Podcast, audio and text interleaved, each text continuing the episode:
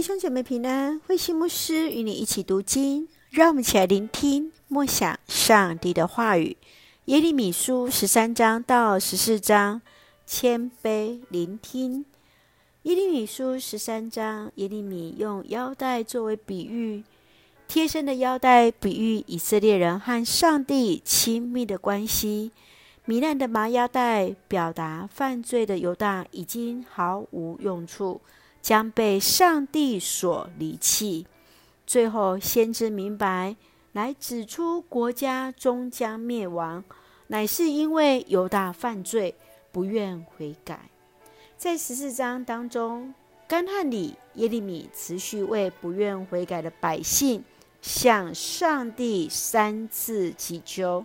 然而，百姓依然拒绝耶利米的信息，持续犯罪。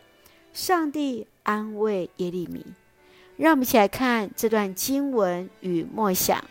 请我们来看十三章第七节：我就回到那里，找到藏腰带的地方。我发现腰带已经破烂不堪，再也不能用了。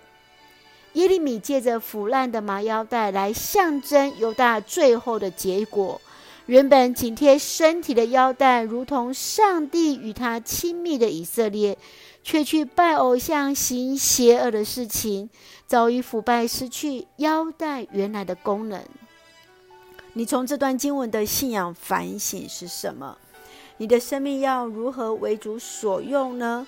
是否如同腰带与上帝紧紧相系？继续，让我们来看十四章二十二节：上主，我们的上帝啊，我们的希望在于你，因为这一切都受你支配。耶利米看见百姓失去希望，他再一次来到上帝面前，为百姓认罪祷告，祈求上帝怜悯赦免他们。因为唯有上帝是以色列的盼望。当你周遭有发生苦难时，你会如何向上帝祷告？你会如何为所爱的台湾与教会站在破口当中守望祷告呢？求主来帮助我们，为我们所爱的这块土地，为我们所爱的教会同心代祷，一起用十三章十五节作为我们的金句。你们要谦卑，留心听他的话。是的，让我们谦卑聆听，聆听上帝的话语。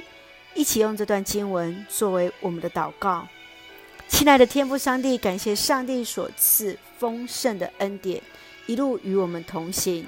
求主帮助我们，注目在你身上，谦卑顺服你的话语，结出与悔改的心相称的美好果实。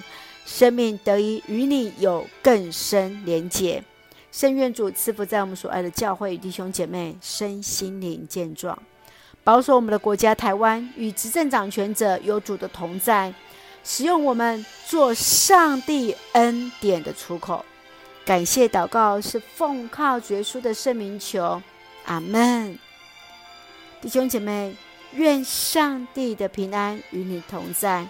愿我们都是那合用的腰带，与主紧紧联系。弟兄姐妹，大家平安。